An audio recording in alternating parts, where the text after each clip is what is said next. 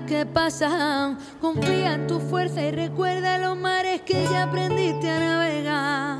Tú sabes, tú puedes, tú vales, lo canta la tierra que pisan tus pies. Dejar que se muera lo viejo. ¿Qué tal? ¿Cómo estáis? Bienvenidos una semana más a Music List Podcast. Hoy tenemos un programa muy especial por delante. En primer lugar, nos iremos hasta Madrid para charlar con una chica que hace años arrancó su proyecto, eh, algo pequeñito que fue creciendo, creciendo y con la ayuda de los fans, incluso con campañas de crowdfunding, eh, llegó a consolidarse en el panorama musical. Está de estreno y hoy nos contará eh, cómo le están yendo las cosas. También hablaremos con una de las personas que más sabe de la industria musical en este país, alguien con muchísima experiencia en las grandes discográficas y que nos ayudará mucho charlar con él para saber en qué momento está la industria musical, cómo evoluciona y cómo ha cambiado también eh, la historia desde los años 90 hasta hoy. Un programa súper interesante de verdad, quedaros y disfrutadlo. Esto es Music List Podcast.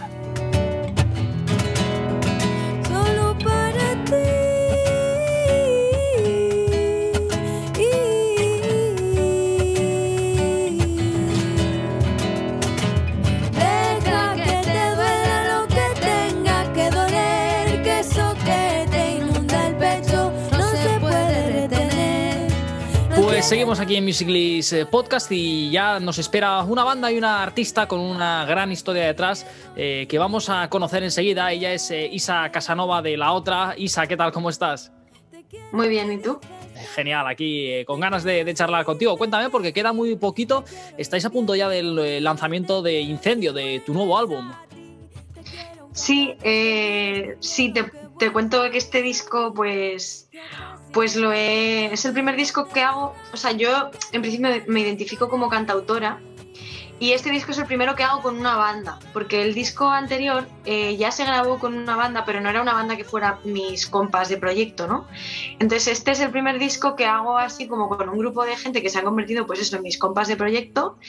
Eh, y entonces pues digamos que es una banda que tiene un sonido propio y que se ha unido al mío. Obviamente esta banda también, pues nos hemos, Dios las cría y el viento las amontona, ¿no? Pero nos hemos juntado porque también tenemos pues mucha afinidad musical. Y, pero bueno, ellas están dando como su propia identidad también a, a la movida y eso a mí me está encantando porque porque siento que está floreciendo, creo que está floreciendo mucho mis canciones, pues gracias a estas personas que han sido pues Pablo Levin a la batería, Elena Cortés a las teclas, Paula Canovas al bajo, Iker García a la guitarra y ha sido una coproducción que se ha hecho con, la banda y con Edu Molina, que es el productor.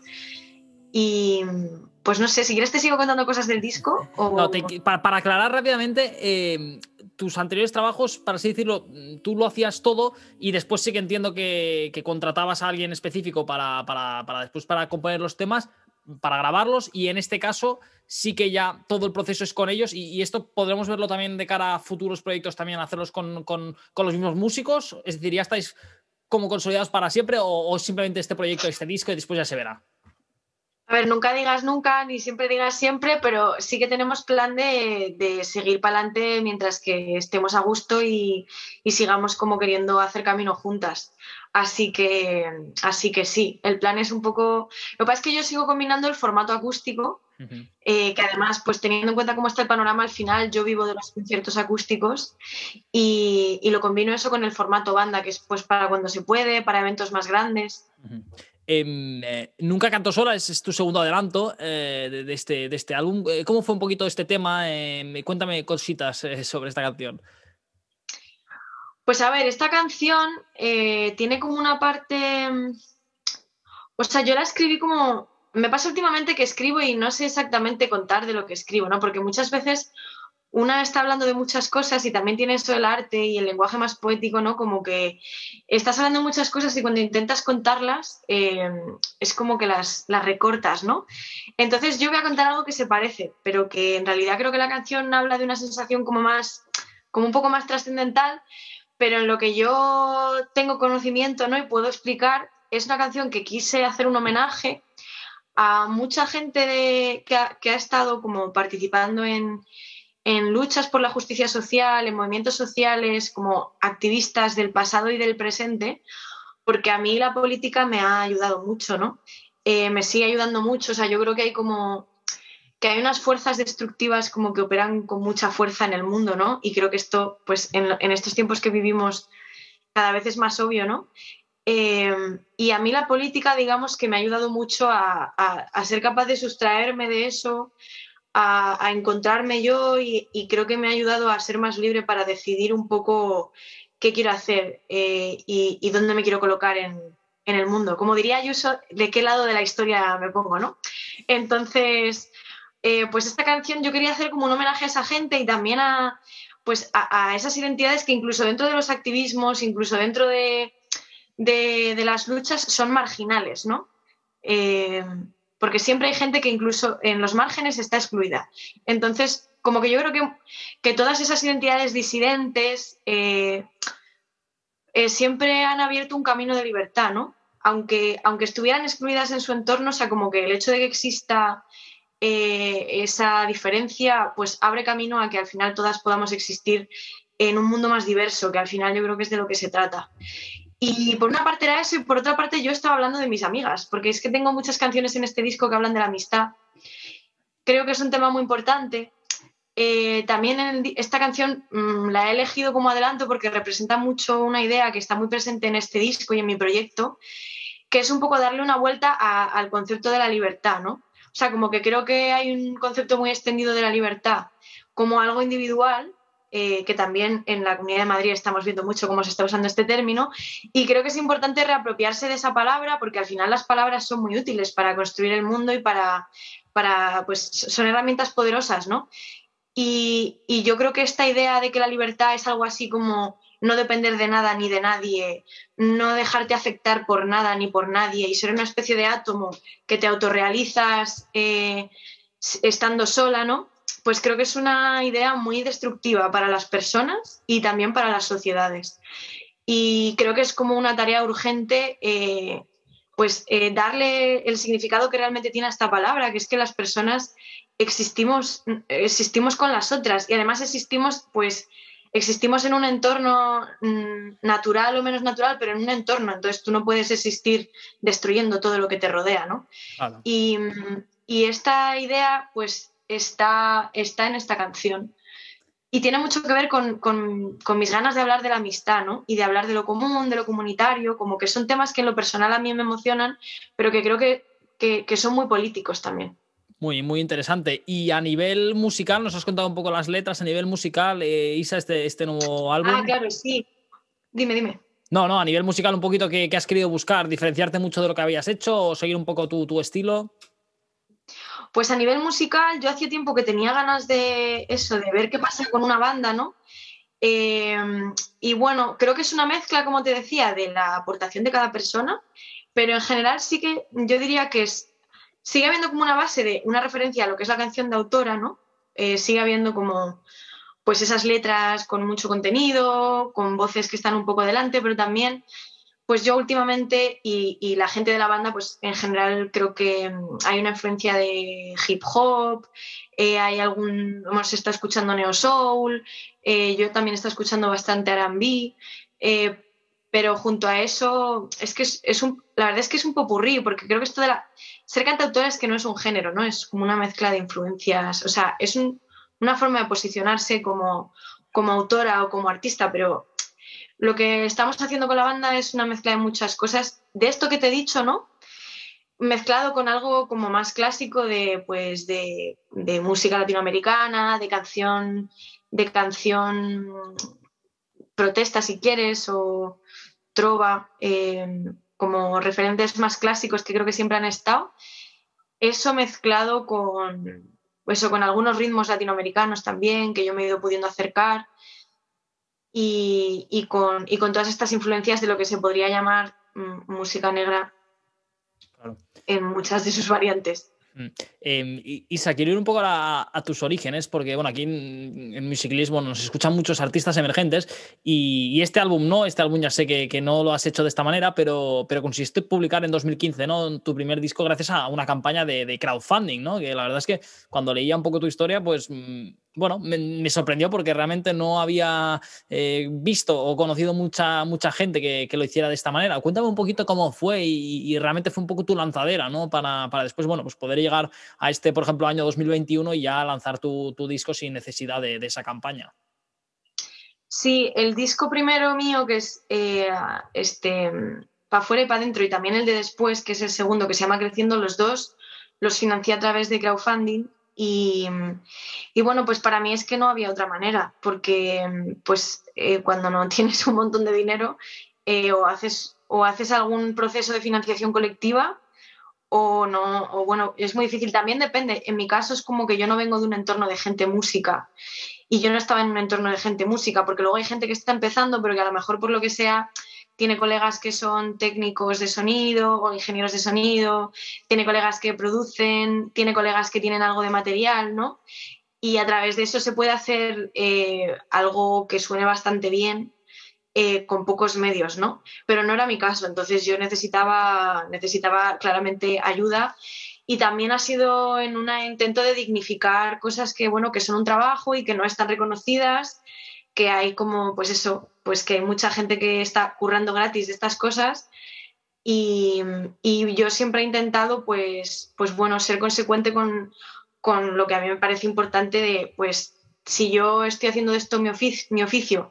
Y estos crowdfundings han formado parte de un proceso que a mí me pilló como a caballo entre el activismo y un proceso de profesionalización, que en mi caso fue un poco raro porque yo no tenía ninguna intención de ser música, o sea, yo lo hacía yo lo hacía por activismo y hubo un momento que me fui haciendo conocida y, bueno, me vi ya en el, en el tren y, entendí que podía bajarme o trabajar para seguir ahí decidí trabajar para seguir ahí.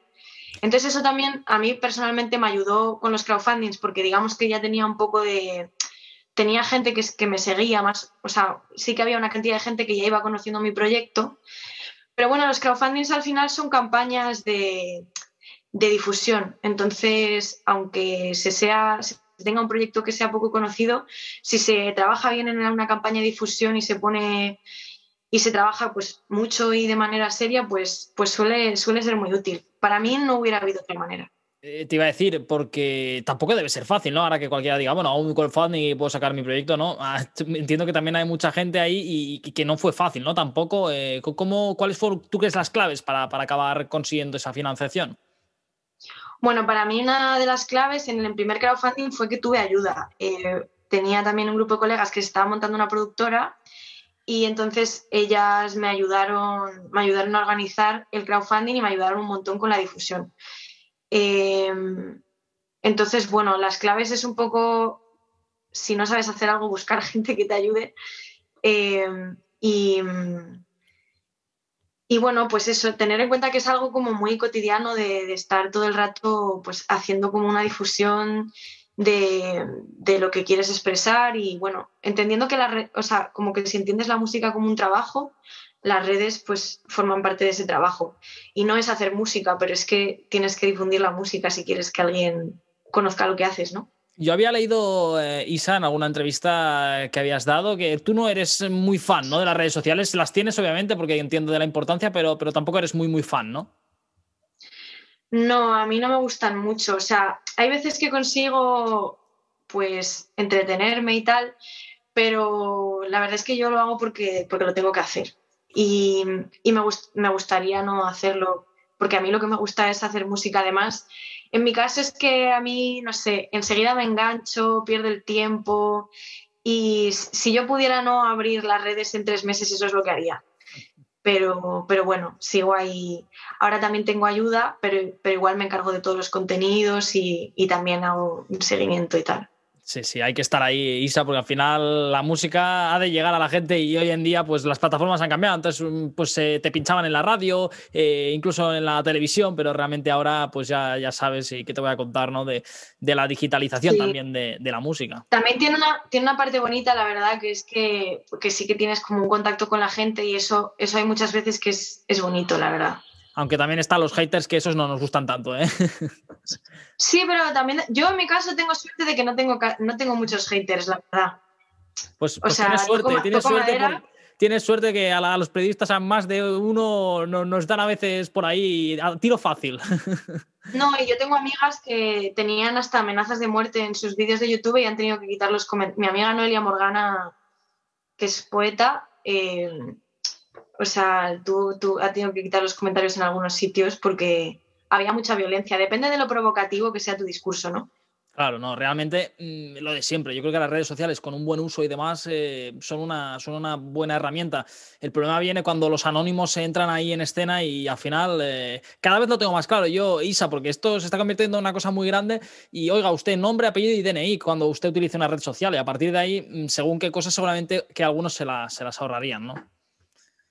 Ya, es un temazo en las redes sociales y, qué sería lo que habría que hacer para evitar para evitar toda la violencia que hay ahí es, un tema complicado, la verdad. Bueno, nos hemos, nos hemos desviado un poco, pero, pero Isa, em, al final, un poquito todo esto de lo que estamos hablando, eh, nos contabas además eh, de la importancia de tus letras. Al final, la música va mucho más allá, ¿no? Que unos ritmos y unas composiciones, sino creo que con esta charla contigo lo estamos eh, viendo, ¿no? Como hay algo de la música que, que trasciende mucho más, ¿no? Sí, para mí, o sea, ahora mismo es algo como muy trascendental. Eh, yo creo que la vida, eh, no sé, somos seres finitos, ¿no? Como que somos, somos cuerpos, eh, tenemos, tenemos una historia, ¿no? Todas tenemos una historia que la llevamos, la llevamos en nuestra carne, ¿no? Y, y entonces muchas veces tenemos limitaciones. A mí me pasa pues que hay veces que no, no soy lo que quisiera ser, o sea, no soy como quisiera ser. hay cosas que quiero hacer y no puedo.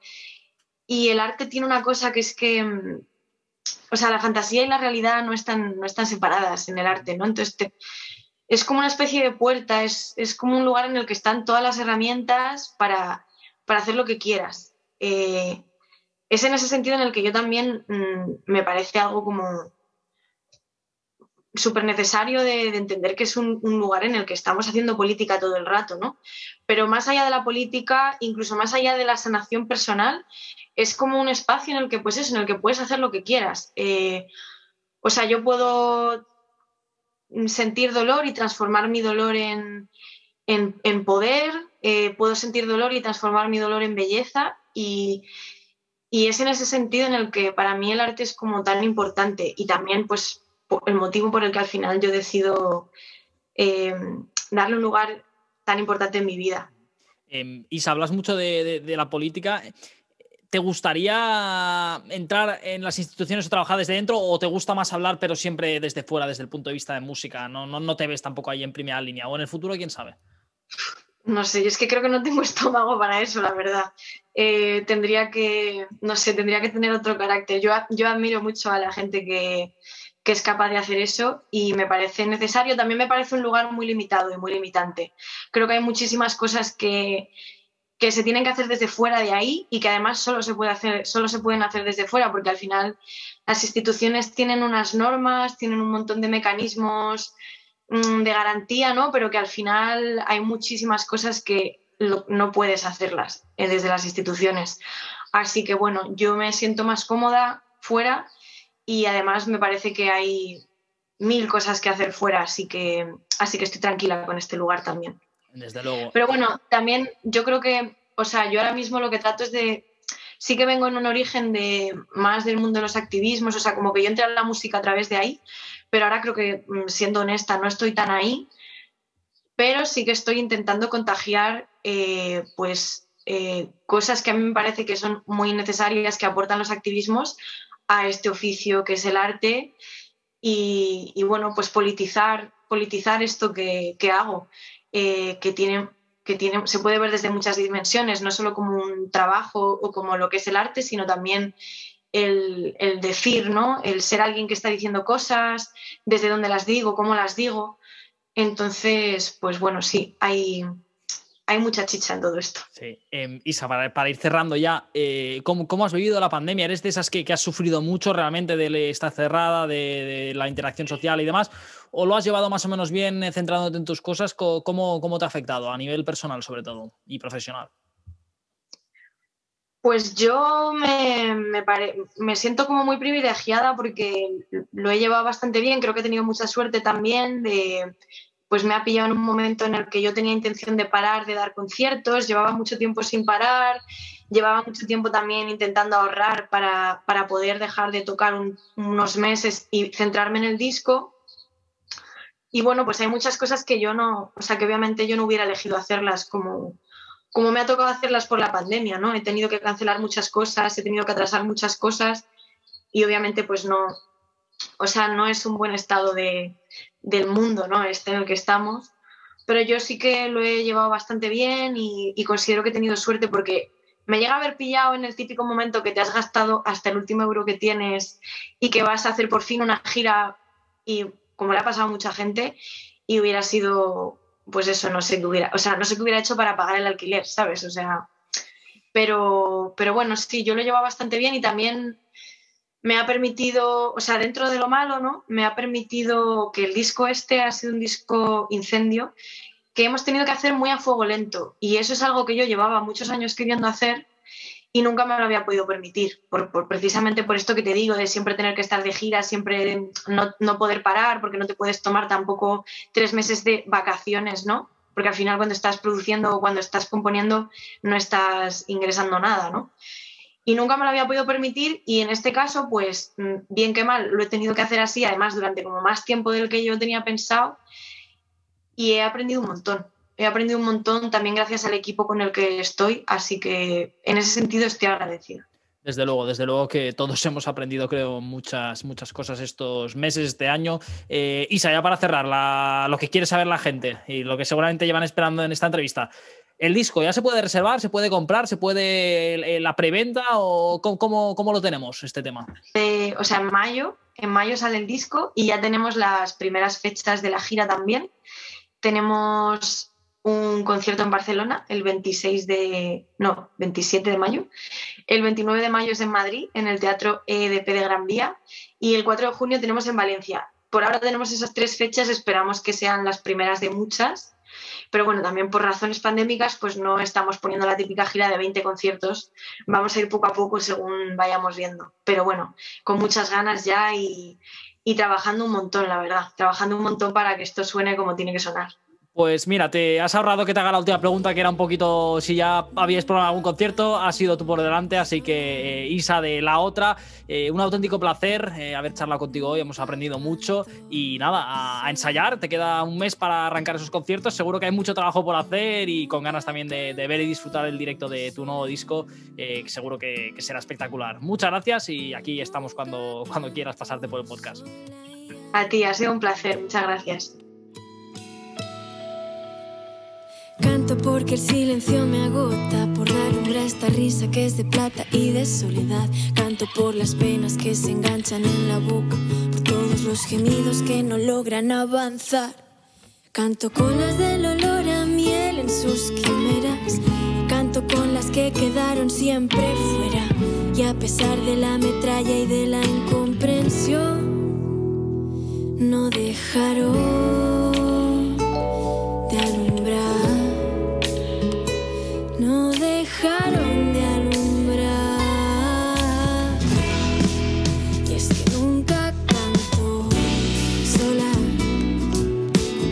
Pues seguimos aquí en Music List Podcast y hoy tenemos muchas ganas de charlar con alguien que conoce muy bien el sector de la música. Empezó a trabajar en los años 90 en Virgin Records, estuvo trabajando seis años en EMI, uno de los gigantes discográficos del planeta, y actualmente es consultor en la industria musical. Eh, alguien que conoce muy bien este mundo y ya nos está escuchando, él es Andy Ferguson. Andy, ¿qué tal? ¿Cómo estás? ¿Qué tal, Bruno? Bueno, en primer lugar, muchísimas gracias por, atendernos. Eh, cuéntanos ahora mismo en qué proyectos y en qué situación te, encuentras a nivel profesional. Bueno, estoy con fatiga pandémica y eh, afectado como todos los que estamos en la industria de la música en el sector del directo.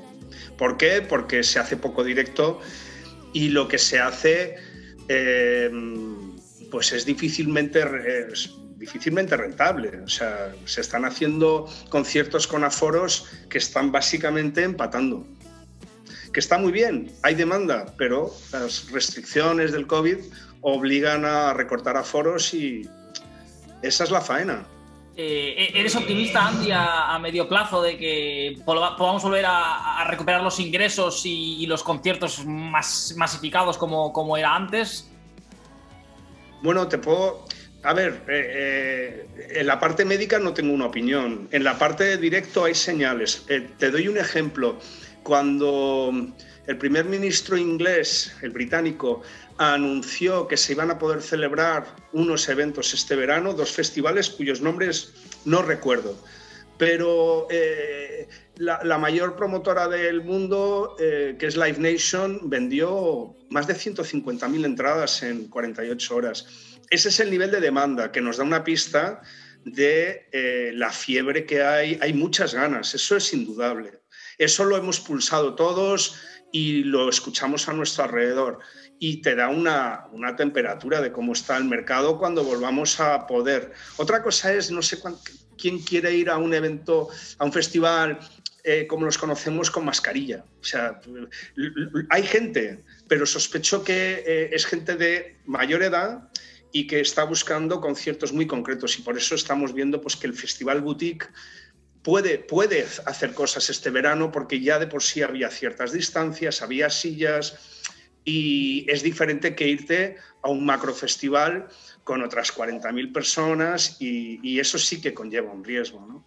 Totalmente, totalmente de acuerdo, Andy. Yo soy el primero que todos los temas de los test, además, lo llevo fatal cuando, cuando hay que hacer los test y todo, hay que hacerlos, ¿no? Pero, pero soy el primero que es verdad que si asiduamente tienes que hacer pruebas, eh, las mascarillas y, y, todo, pues, hombre, un día igual lo haces, ¿no? Pero, pero esa continuidad seguramente es lo que, lo que comentas, que tienes toda la razón. Eh, Andy, enseguida recuperamos un poco todos estos debates que, hemos entrado un poco antes de, conocerte un poquito más a ti, que, que también quería que la audiencia eh, pues lo sepa. Seguro tú eres una eminencia en el mundo musical no, sí, sí. Lo que, tengo son muchos años ya. Bueno, pues esos años, esa experiencia em, son espectaculares y la verdad es que para nosotros es, un privilegio poder, charlar contigo porque llevábamos tiempo. llevábamos tiempo queriendo hablar con, gente con, experiencia, con, que también conoce también las discográficas como tú. Eh, para conocerte un poquito, eh, Andy, ¿cómo empezaste en la industria musical? ¿Cómo te llamó la atención y cómo fueron un poquito tus orígenes? Eh, fue, fue una carambola. Yo estaba dando clases de inglés ah, porque, porque, soy bilingüe, inglés y, eh, inglés y castellano, y una alumna mía había trabajado en Epic, la división de Sony Music, y de hecho lo supe porque vi una foto que tenía ella con la banda sueca de heavy metal o de, sí, los Europe, y le pregunté y me dijo, pues sí, es que estuve unos meses o no me acuerdo cuánto tiempo trabajando en Epic. Y de repente otro día me dijo, ayer me encontré con, con mi ex jefe y me dice que está buscando a alguien para el departamento de promoción. Y a partir de ahí fui a una entrevista, me dieron el trabajo, empecé pues eso de ayudante de la persona que iba a prensa. Eh, ese era el grado de movilidad que había en la industria en esa época. Estamos hablando del año 90. Porque tú, Andy, ¿te tocabas algún instrumento o te gustaba mucho la música o un poquito tu relación? Sí, me gustaba como te puede gustar a, ti. Me acuerdo que me preguntaron en la entrevista de trabajo qué música me gustaba y dije U2 y Pata Negra. Y les pareció eh, muy ecléctico. Em, Andy, eh, tu primer trabajo fue, fue en Virgin Records. Eh, ¿Qué recuerdas? ¿Cómo, cómo fue esa, esa, primera etapa? No, es que no fue Virgin. ¿eh? Virgin es en el 94. Yo empecé en Sony. Y de Sony me fui a BMG. Con lo cual, antes de Virgin Records en el 94, pasé por estas dos empresas que en realidad fue Mimili. Eso, ahí es donde mm, me fui posicionando y luego en Virgin tuvimos, pues eh, estuve seis años, que fue una barbaridad. Eso, además, unos seis años de Virgin eh, con, muchísimo éxito. Eh, Andy, sé que la pregunta ahora me vas a responder que, te va a costar responderla en, brevemente, ¿no? Pero tú has vivido esa transición de la música desde los años 90 hasta hoy. ¿Qué ha cambiado en el sector? Ha cambiado todo. Ha cambiado absolutamente todo. Eh, eh, no, no, no, puedo hacer ahora así eh, de inmediato un ejercicio de qué otros sectores, pero este es uno de los que han cambiado y han cambiado muchísimo y se vio venir desde el principio. O sea, la revolución es, es, lógicamente, la gran revolución es cuando llega Internet y aparecen las redes P2P, aparece Napster y Y antes de eso, bueno, la tecnología nos había de repente puesto móviles. El trabajo se acababa, se acababa eh, en casa y, los contratos iban por correo, luego empezaron a, a, llegar por fax. El fax fue bastante increíble cuando apareció porque de repente nos estábamos mandando contratos y planes y planes de trabajo, planes de marketing de una manera rápida. Eh, sigo con la tecnología, de repente en, Virgin apareció el, el Mail, que fue un precursor del email, lo único que era un circuito cerrado, es decir, la gente no tenía cuentas de proveedores de Internet, sino que tú sabías que si te conectabas al ordenador y empezabas a poner a gente en copia, por eso se llamaba CC, eh, Mail, porque lo podías copiar a todo el mundo y de repente había comunicación interna dentro de la empresa con Londres y trabajábamos con Londres y con Los Ángeles todos los días. En, mi departamento concretamente, que era marketing internacional, eso fue un cambio impresionante, impresionante. Eh, ¿Tú crees que eh, ha sido para bien o para mal el cambio general? Pues eh, en la, en la forma de vivir yo creo que vivíamos mejor antes, vivíamos más tranquilos y los dispositivos generan un nivel de, dependencia que tiene una carga emocional. Y yo por ahí creo que, hay problemas. Pero por otro lado, el hecho de que mi dispositivo móvil me dé acceso a 50 millones de canciones o las que sea que me ofrece eh, Spotify, por poner un nombre, más todo lo que puedo encontrar en SoundCloud, eh, sin tener que registrarme, más y suma y sigue, no sé cuántas tengo SoundHound, tengo una serie de aplicaciones que me dan acceso a una biblioteca y eso, eso nos lo dicen en el año 95, 98, incluso en el 2000 y nos parece como las imágenes que vemos de Marte, nos parece que, no, que no, que no, eso, eso no puede ser. Y, es, eh, bueno, es gracias al empeño, bueno, en fin, eh, mejor o peor, pues en algunas cosas mejor y en otras, en otras eh, yo, como te decía al principio, yo creo que hemos, perdemos en calidad de vida, en calma. La calma es muy importante, ¿eh? Y yo veo a mucha gente desquiciada. Sí, sí, bueno, los que, como yo, prácticamente ya hemos nacido en, este, en esta máquina tan, tan bestia, pues esa calma de la que hablas tú seguramente no, no la conozcamos y, igual sería bueno eh, transportarnos al pasado y ver también cómo, cómo, se vivía los años 80, los años 90. Em, Andy, siguiendo un poco con esta, con esta transición y con estos cambios, eh, a nivel eh, popular, ¿tú crees que la industria ahora hay más gente que le gusta la música, más gente que, bueno, apoya y, vive más la música o menos o más o menos crees que se ha mantenido? Pues yo creo que ahí ha habido un cambio muy, muy, muy importante del que se habla poco. Eh, y te lo voy a intentar explicar. Por un lado, las nuevas generaciones siguen vinculadas a la música, pero no es tan identitaria como lo era antes. A ver, esa idea está muy clara, que los chavales eh, hay, otras, hay otras ofertas que generan lo mismo que daba la música, la música antes y la música ha perdido. Ah, vale. Y la, siguiente es cómo se consume. Es decir, si quieres tiro, tiro millas. Vale, mira, para que el corte quede bien, te pregunto yo, eh, sobre todo en la forma de consumo, y entonces tiras tú millas, porque así lo empalmo bien, ¿vale? Muy bien. Venga. Sobre todo, Andy, igual en el tema del consumo, ha cambiado mucho. En el consumo lo que ha pasado, y tú lo sabes mejor que yo, eh, que donde antes se consumían álbumes y había un debate en torno a cuáles eran las canciones buenas y malas de un álbum, ahora se consumen fragmentos de canciones. Eh, eh, de hecho, alguien en tu círculo de amistades te manda un vídeo que tú arrancas en YouTube y ves durante 30 segundos y con eso ya mm, ha habido un, enganche emocional, pero de compromiso. Tú no te has gastado nada, simplemente has dado tus datos a la empresa que lleva eh, YouTube, que es Google, a cambio de tener acceso a un vídeo. Y ese vídeo igual te lo guardas para luego, igual no lo vuelves a ver y has tenido ese, ese pequeño enganche con él. Eso es una manera muy diferente que irte a una tienda de discos, eh, comprar eh, con el equivalente de esos tiempos de 15 euros o 20 euros o lo que sea, volver a tu casa, ponerlo en el, en el player, el que sea, el tocadiscos, tal.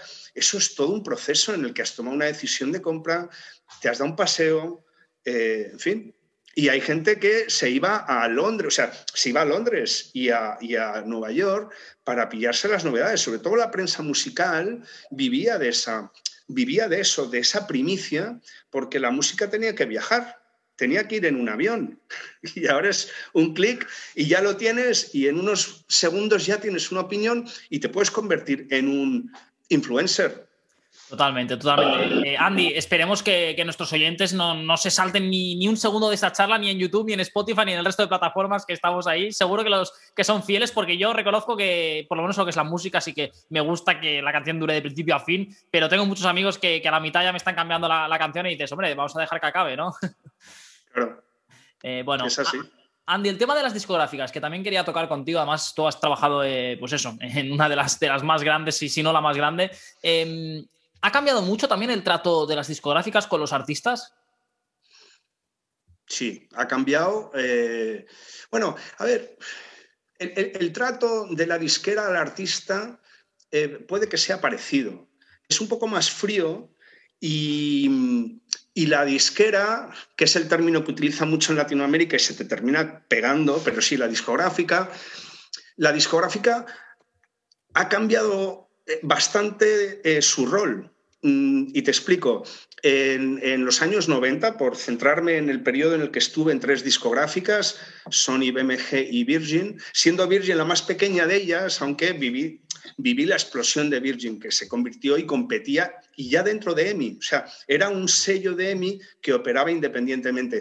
Hoy en día, fíjate en 20 años lo que ha pasado, que Virgin fue absorbido por EMI se convirtió en un sello de EMI que terminaron metiendo dentro de la empresa para luego apagar la marca cuando se vendió a otra empresa y la han resucitado hace unos días como la marca de Music Services de Universal.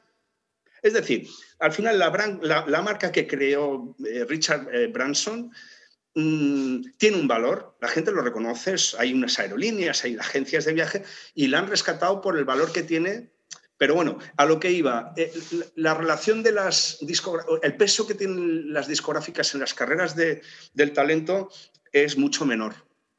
Eh, un compañero mío em, de, la vieja escuela de Virgin decía que las discográficas éramos, porque me hablaba cuando estábamos los dos en Virgin, él desde Londres y yo desde Madrid, decía, nosotros ofrecemos servicios de marketing y servicios financieros.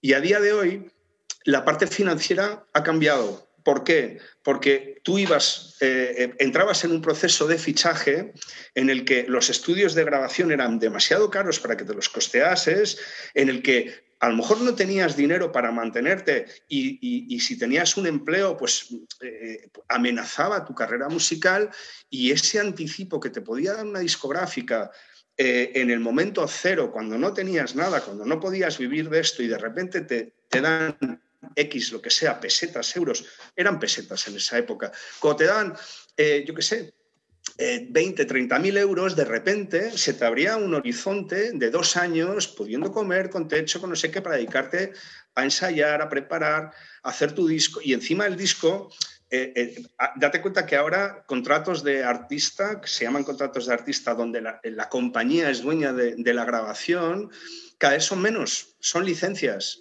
La propiedad del máster durante todo este, este, tiempo que tú me preguntas, que no son tantos años, ha ido de, ser todo propiedad de las compañías a ser todo, prácticamente todo, propiedad de, eh, del talento. Podemos decir entonces que, las compañías han perdido un poco y los artistas han ganado en, este, en esta guerra, si se puede llamar desde luego, en el, en el, concepto de propiedad eso es totalmente cierto. Ahora bien, eh, es un poco más compleja la realidad. Aquí no, es, difícil sacar la ecuación y, poner una puntuación. O sea, el talento también ha perdido porque ahora te lo tienes que hacer tú. Tú, por ponerte un ejemplo muy concreto, yo llevo yo llevo más de seis años fuera de discográficas y una de las cosas que hago es representar a, represento talento, entonces voy a las discográficas pero vengo desde fuera y llamo a sus puertas o a las editoriales, que al final son los mismos grandes grupos, son Universal, Warner, Sony. Tú hoy en día llamas a la puerta de esta gente, eh, con todos mis respetos, lo primero que hacen antes de recibirte es ver tu data, que es pública. Van a ver qué hacen tus vídeos en YouTube, qué hace tu canción en Spotify y quién eres en redes sociales. Y como no tengas unos picos, es que no, no tienen interés en recibirte. Pero eso además tiene una explicación. Y es que si esa persona que está al otro lado y que se dedica a cazar talento, eh, se le ocurre proponer un fichaje de algo que no tiene métrica, sus propios jefes en España y en la multinacional, en Londres, en las sedes que tengan, van a decir, oiga, ¿a dónde va usted? No pierda el tiempo. Y entonces en este aspecto, Andy, ¿crees que ahora alguien puede ser muy talentoso, pero por no tener bien ese engagement o, no llegar a, la gente en esas métricas que comentas, igual se pueda quedar fuera de, de, de, de estar Eso ha pasado siempre, Bruno, eso ha pasado siempre. Eh, es decir, grandes talentos que, han pasado desapercibidos. Por ponerte el primer ejemplo que me viene a la cabeza, J.J. Kell, el maestro del blues, se retiró, se fue, dice que se pasó los años 80 eh, segando el césped y escuchando a Van Halen.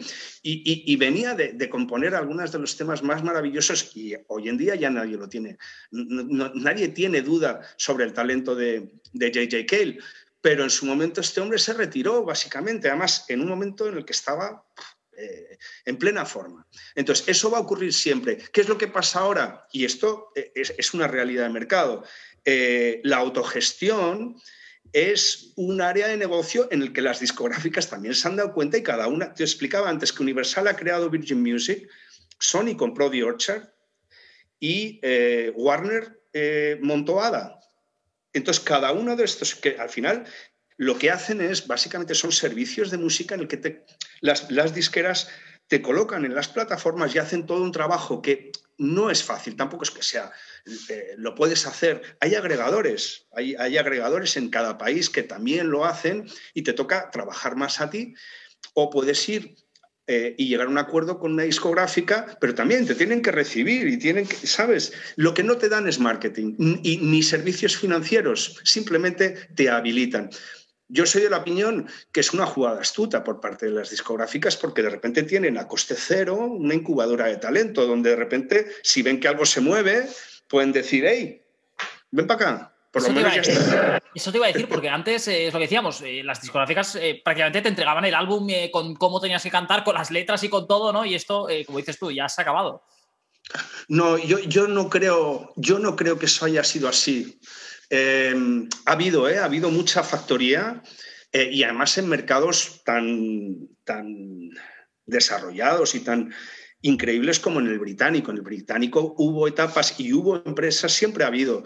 Y hoy en día pues, se ha trasladado a la televisión con los concursos de talento. Ese sí que es medir el producto, pero no te quepa duda que eh, eh, en, todos estos periodos siempre ha habido eh, gente con talento que tenía claro cuál, qué es lo que querían ofrecer y que se peleaban con la, con la discográfica o con quien quisiese entrar a modificar la visión del producto. Es decir, la libertad creativa eh, cuesta y según vas demostrando tu valor, cada vez tienes más eh, manga ancha.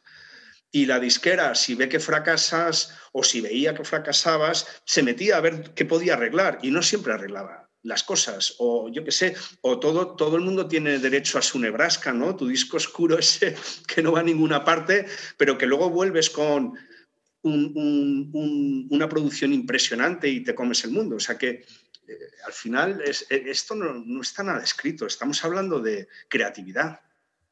Súper súper interesante, Andy. Yo creo que además nos ha ido genial esto para, para mm, algunos tópicos ¿no? que, a veces tenemos, poderlos, poderlos aclarar un poco. Yo, yo, yo he conocido en discográficas a gente fascinante y sigue habiendo. También es verdad, y esto es algo que, que merece mención, que en los años 90, cuando se vendía plástico, los CDs, eh, se movía mucho dinero, había muchos presupuestos para muchas cosas y las compañías estaban sobredimensionadas. A día de hoy, o sea, hubo un primer recorte en el post-Napster y luego hubo otro en el 2008. Y se puede decir que las compañías eh, discográficas de 2000 a 2020 han estado en una tormenta. Este año y sobre todo en pandemia las cifras son de crecimiento, hay mucho más consumo. Luego te metes en el detalle y resulta que el podcast es, la categoría que más ha crecido. Pero bueno, todas las disqueras están reportando cifras de crecimiento. ¿Qué pasa? Que sus plantillas son una fracción de lo que eran. Han tenido que, han tenido que ajustar y ajustar y ajustar. Y, hemos podido charlar también con muchos grupos en este podcast que, han firmado con, grandes discográficas como Warner o Sony y, su música, yo les he preguntado directamente y me lo han dicho, no, no, nosotros tenemos total autonomía y, tú escuchas discos anteriores y los de ahora y es verdad que, siguen siendo totalmente autónomos en ese aspecto y, lo que dices, ha cambiado un poco el rol de lo que hacen ahora las discográficas que lo de antes porque los grupos son mucho más autónomos. Sí, hay, eh, para eso yo me apoyo siempre en, un vídeo que puedes encontrar en YouTube, que es una declaración de Zappa, que era un tío brillante, no solo en lo musical, sino también en, sus ocurrencias. Y él viene a decir, la, mejor época de la, música, de las compañías, era cuando detrás de la mesa había un tipo con un puro que no le importaba la música, porque te dejaba hacer, decía, te daba el dinero poco, mucho o casi nada, y decía, en tal fecha quiero el disco y no se metían más. Contra eso, que, es una anécdota muy divertida, pues tienes al Atlantic, el sello Atlantic y todo lo que hizo Wexler como productor, que sea, eso es una barbaridad, con Ariza Franklin, que era ya de por sí era una cantante impresionante, pero hacía falta un Wexler. ¿Sabes? Y en todas las épocas, o un Rick Rubin, como, como, como sigue produciendo Rick Rubin, que es una maravilla, se mete, se meta donde se meta, entonces, y Rick Rubin ha pasado por Sony, ha vivido el mundo corporativo, o sea que al final, eh, por las discográficas ha pasado gente súper, súper interesante y de, enorme talento en la parte ejecutiva y de gestión, y, sigue habiendo, no, por dar nombres, pero a nivel nacional, internacional, sigue habiendo gente que, eh, que, que sabe lo que hace. Lo que pasa, y quizá este es el punto principal de lo que te quería explicar, que el olfato como concepto está, eh, está en horas bajas. Es decir, ahora manda la métrica. Eh, yo no estaba en, artístico, eh, pero yo podría ahora hacer artístico, solo tengo que interpretar data. Nunca me he fiado de mi talento para detectar hasta dónde puede llegar, o mi olfato, perdón, hasta dónde puede llegar algo que está por pulir. Eso no es mi especialidad. La gente que sabe hacer eso, ¿vale? Millones.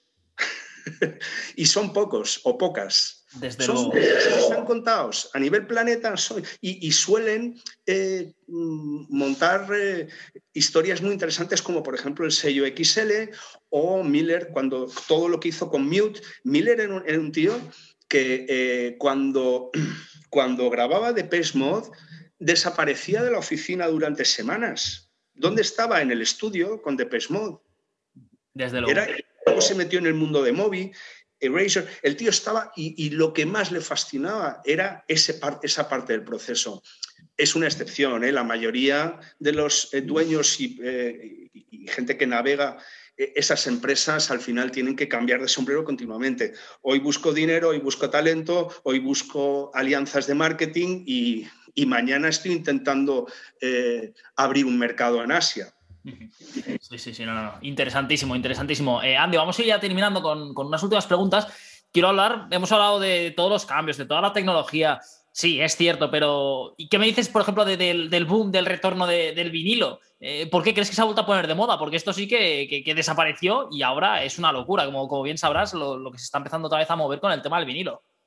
Sí, sí, hay un, componente ahí de fetichismo y luego es un producto. O sea, yo hay gente que, dice que, tiene más valor que, es más estable que el oro. Habría que encontrar un... O sea, está claro que el sonido que produce un vinilo es, es, es, de, gran calidad. Nos cegamos toda la población mundial con el digital y con los CDs y con el tiempo nos hemos dado cuenta que ahí hay una compresión y que al final los surcos del vinilo aportan un sonido más agradable. De ahí a entender el boom, bueno, pues, pues hay un punto de fetichismo en, justo más que coincide con el momento en el que las, las canciones están desapareciendo, se, están, se han hecho intangibles y todo esto viene de lejos, o sea, viene de los últimos, no sé, vamos a decir la última década. En la última década ha ido creciendo el consumo del vinilo y el coleccionismo y en torno a eso hay ferias, hay plataformas que venden que se especializan en vender en compraventa de vinilo y ha ido creciendo y creciendo. Lo que pasa es que luego, claro, te llega el dato que dice, en Estados Unidos se ha vendido más vinilo que CD ya. Lo que pasa es que en Estados Unidos lo que no se venden son CDs. Pero queda muy bueno, es un buen, una buena manera de, enfocarlo, ¿no? Es, más un titular, luego miras los datos y dices, bueno, aquí lo que está arrasando es el streaming. Esa es la realidad. Sí, sí, en comparación con lo que decías del CD, mm, bueno, con muchísimos artistas que, también eh, hemos podido charlar nos lo dicen. El CD sí que está muerto, el vinilo no, pero el CD. y está muerto, Bruno, perdona que te interrumpa, está muerto el CD, pero no en Japón. En Japón sigue siendo el formato, eso que el streaming cada año se lo come, pero es una transición mucho más lenta que la que conocemos en Occidente. Pues es curioso, porque claro, yo por aquí, es que por ejemplo aquí antes los CDs, eh, bueno, en, el coche con mis padres escuchábamos cassettes al principio, luego escuchabas CDs, pero es que ahora los coches ni siquiera tienen ranura para, para poder CD. Correcto. Eso sí, como no tengas auxiliar estás muerto, ¿eh? porque entonces ya no puedes enchufarte el Spotify o el Bluetooth, como va ahora. Eso es, eso es. Todos esos cambios, nada, eso, eso, eso, eh, eh, eso es una realidad, Bruno. Y, la tecnología ha venido a cambiar nuestras vidas en, muchas maneras. Y la música es que la música es, eh, la música es una pieza fundamental en nuestras vidas. La música o la ausencia de música, y esto lo viene diciendo gente desde hace siglos. Entonces, es una pieza importante en nuestras vidas. Ahora habría que ver eh, en qué queda todo esto dentro de 10 años eh, y cómo se consume, si al final Travis Scott reúne a 12 millones de personas en, un juego, en un videojuego, pues todo es posible. Yo, yo dentro de unos días, dentro de un mes exactamente, me voy a ir a Glastonbury sin ponerme las botas. ¿Sabes? Y, me va a costar 20 euros o algo así. Y estoy feliz, me parece fenomenal porque no pensaba ir nunca a Glastonbury. Eh, voy a ir a una versión eh, light, con cinco artistas o cinco horas, no sé cuánta gente pasa por el escenario, va a Coldplay. He visto el cartel y he dicho, venga, pues vamos a ir a. Este año vamos a Glastonbury, low cost. No, no. Espectacular. Eh, Andy, ahora sí, ya para terminar, el futuro de, la música. ¿Por dónde crees que van a ir los tiros y qué crees que podemos esperar en la próxima década? Pues si me permites, te hago la pregunta a ti, que estás en una empresa que es más digital. O sea, yo vengo del mundo analógico. Cuéntame tú, Bruno. Es que yo he de reconocer que soy un poco nostálgico, soy un poco raro. Todavía compro periódicos y, todavía me gusta ver DVDs en CD.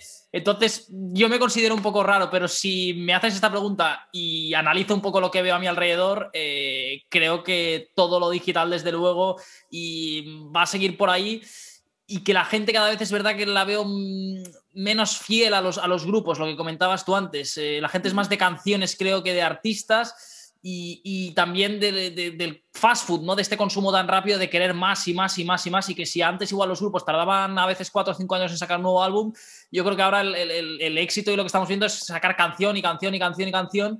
Y, por ahí veo un poco veo las cosas. Fíjate, te voy a dar dos datos rápidos. Eh, ¿Viste el fenómeno de Fleetwood Mac con el, hombre este en el patinete, que se pone un fragmento de una canción? No dura mucho. Y es, ese, ese consumo se hizo viral. La canción es estupenda, lleva siendo estupenda desde hace, no sé, 40 años que tiene la canción o más.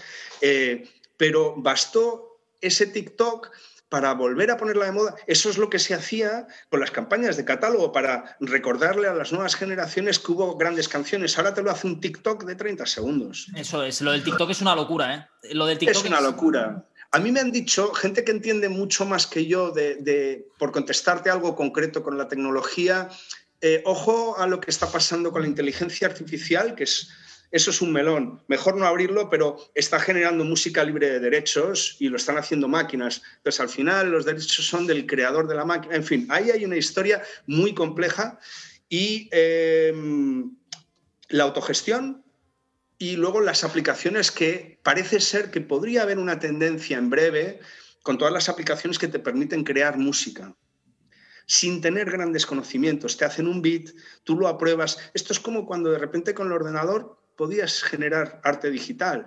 Luego se ha quedado, en el tema del arte, se ha quedado en nada, pero con música vete tú a saber. Pues el, tiempo nos dirá hacia dónde van los tiros, eh, cómo continúan las cosas. Desde luego, bueno, eh, Andy, ha sido un, placer tenerte aquí con nosotros. Igualmente. Eh, hemos aprendido muchísimo, yo desde luego. Y nada, que esta es tu casa cuando quieras. tenemos mil temas más que me han quedado aquí en el tintero, pero bueno, seguro que habrá tiempo para volver a charlar contigo siempre que quieras. Así que nada, muchísimas gracias de verdad. Gracias, Bruno, y gracias a Musiclist. Mucha suerte.